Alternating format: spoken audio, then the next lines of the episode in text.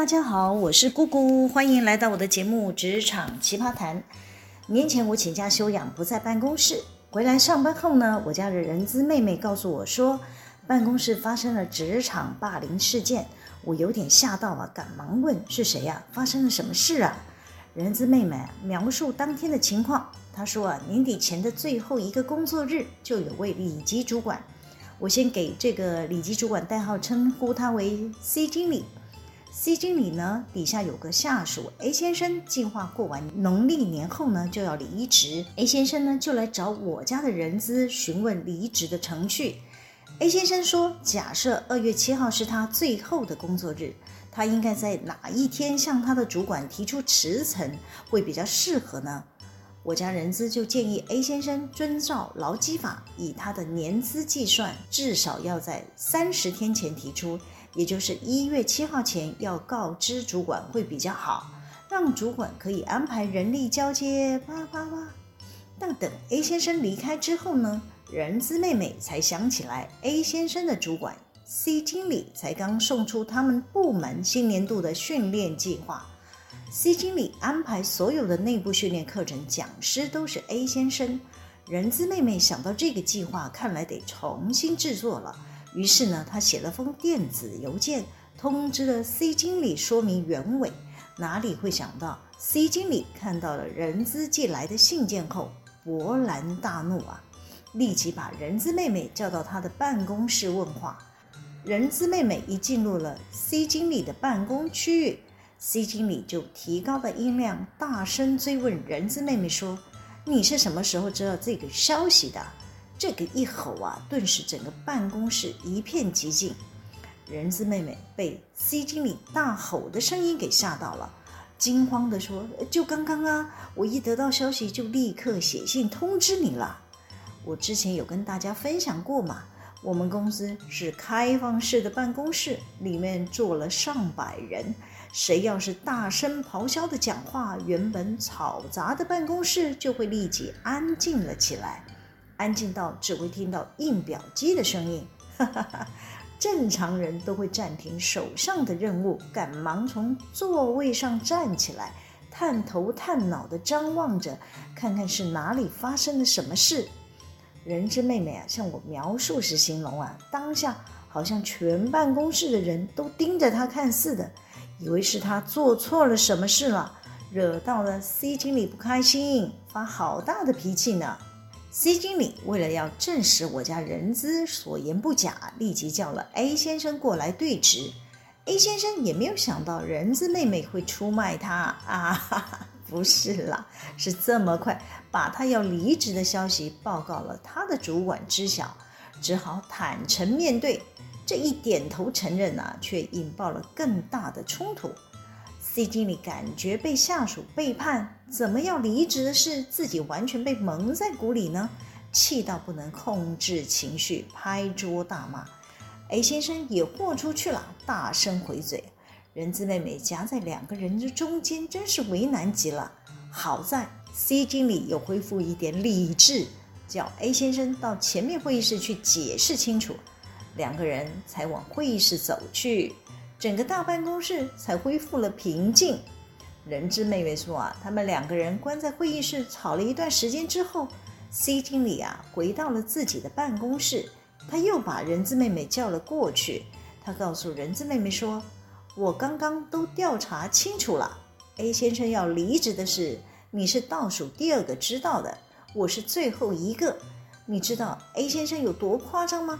我们全部门的人都知道他要走啊。”连外面的供应商也得到了消息，却没有一个人透露半点风声给我。我听到这，立即插嘴的说：“你应该要安慰他说，没关系，姑姑姐请假，他才是最后一个知道消息的人。”好了，回到重点。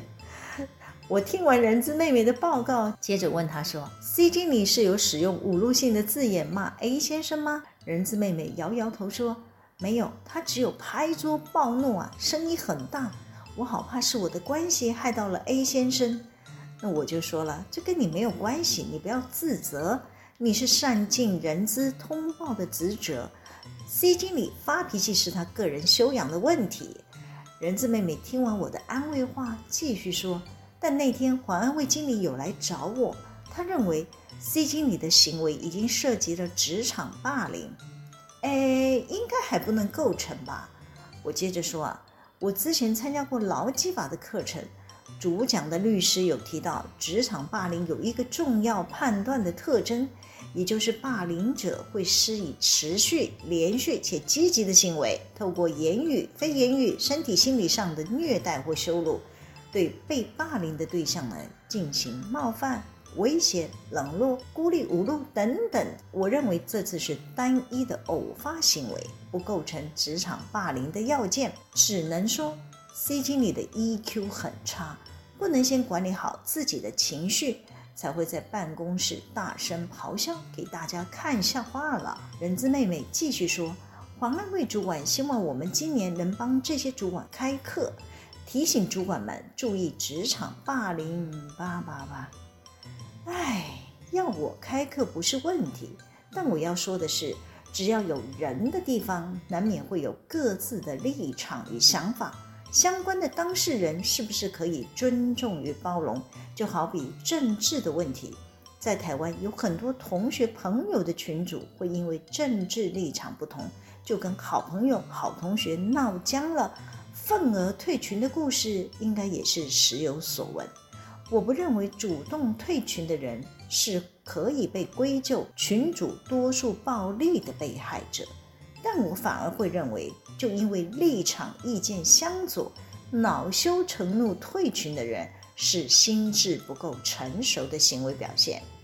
只要是心智成熟的人，都会知道要在社会与人交流，要展现风度，要与人为善。能尊重与包容不同的声音，这是最基本的品德修养。这不是开一堂课就可以立竿见影达到效果。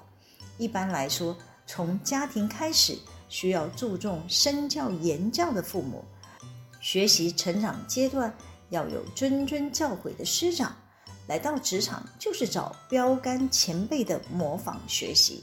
最重要的还要靠当事人是不是有养成自我检讨、反省、改进的习惯，让自己成为更好的人才是关键。类似 C 经理不能控制自己的脾气，瞬间哑起来大爆炸的场景，也不是什么奇闻异事，应该每天都会在不同的职场发生。我之前在第八十五集谈企业财务长里有提到一位脾气火爆的财务长。这位也是情绪管控不佳的高阶主管，他只要遇到不顺心的事，不分青红皂白，先对着来报告的下属破口大骂一番再说。通常来向他报告的下属，只是来说明遇到了什么状况，需要请示解决问题的对策，多半不是犯错出包的当事人。但这位财务长没有耐心听下属说话，又容易为了一点小事被激怒啊。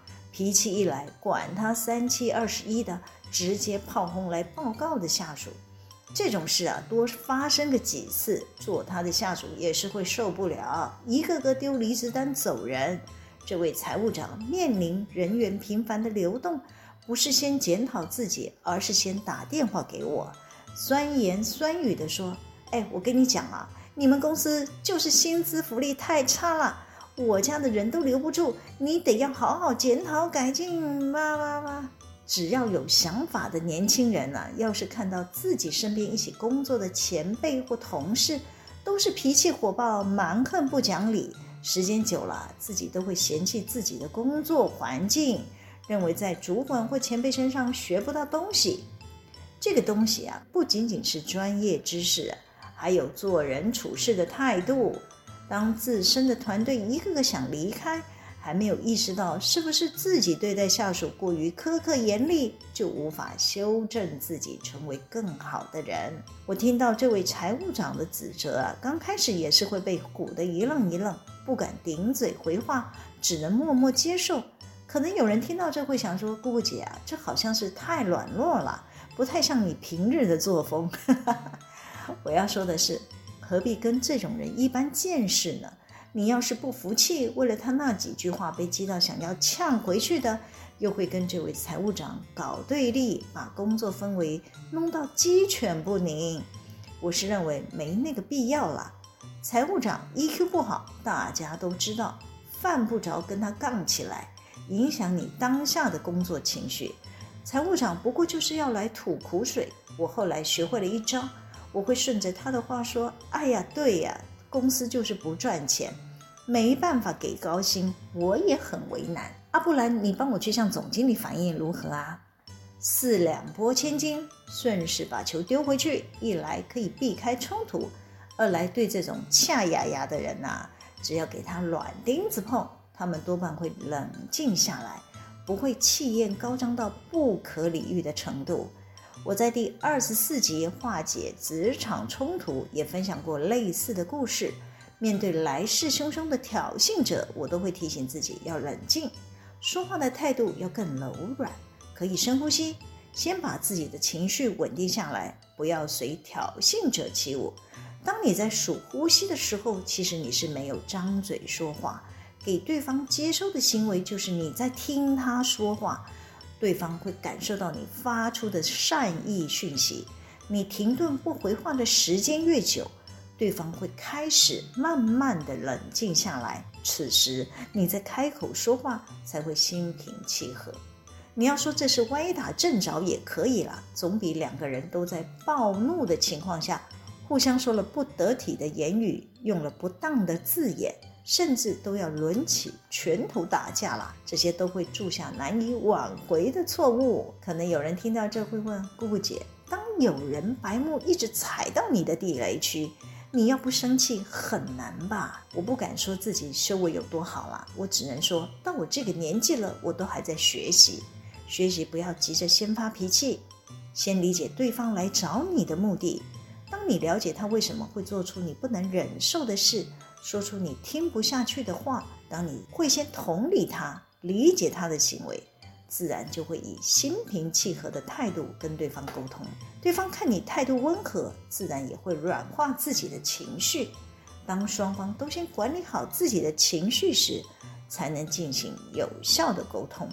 倘若对方还是不依不饶，践踏你的善意，你得学做聪明的人，不要把话说死。可以说，等你情绪稳定，我们再来讨论，为对方留一点余地，保持双方还有交流谈判的机会，这就是圆融。以前面提到的 C 经理的案例为例，如果我是 C 经理，我是不会为了 A 先生要离职而生气，因为人各有志嘛，每个想离职的人都有千百种理由。要是连这点祝福的胸襟都没有，算不上有当领导人的资格。如果 A 先生真的是个人才，C 经理更应该展现爱才惜才的气度，大力展开慰留的诚意，不是纠结为什么自己是最后一个知道 A 先生离职的人。身为团队的领导人，应该要思考自己能做什么表率，可给团队的成员效法的地方。如果你自己连一个优点都讲不出来，你的下属想要离开你的团队只是刚好而已。既然我们不能给下属更好的环境，与其把人绑在身边，心就是工作态度根本没有在团队的任务上，还不如面对现实，早点换血，或者反省改进，找出自己不足之处，让自己能成为一个优秀的领导人，才会有下属愿意奉献青春来追随你。下次啊，当你在职场或与家人为了某些事无法沟通的时候，请不要急着抓狂发脾气啊，先深呼吸，先理解对方。当你开始管理自己的情绪的时候，你的脑子会放慢运转速度，你会愿意先听对方说话，同时间你会整理组织你收集到的资讯，可以跟对方慢慢的沟通。把可能要上演的对立冲突消弭于无形。好啦，今天先分享到这里。喜欢我们的主题吗？可以帮我们留言、按赞、分享、订阅。每周日都会有更新的内容在各大 Podcast 平台上传哦，请大家要记得追踪我。谢谢大家的收听，我们下次见喽，拜拜。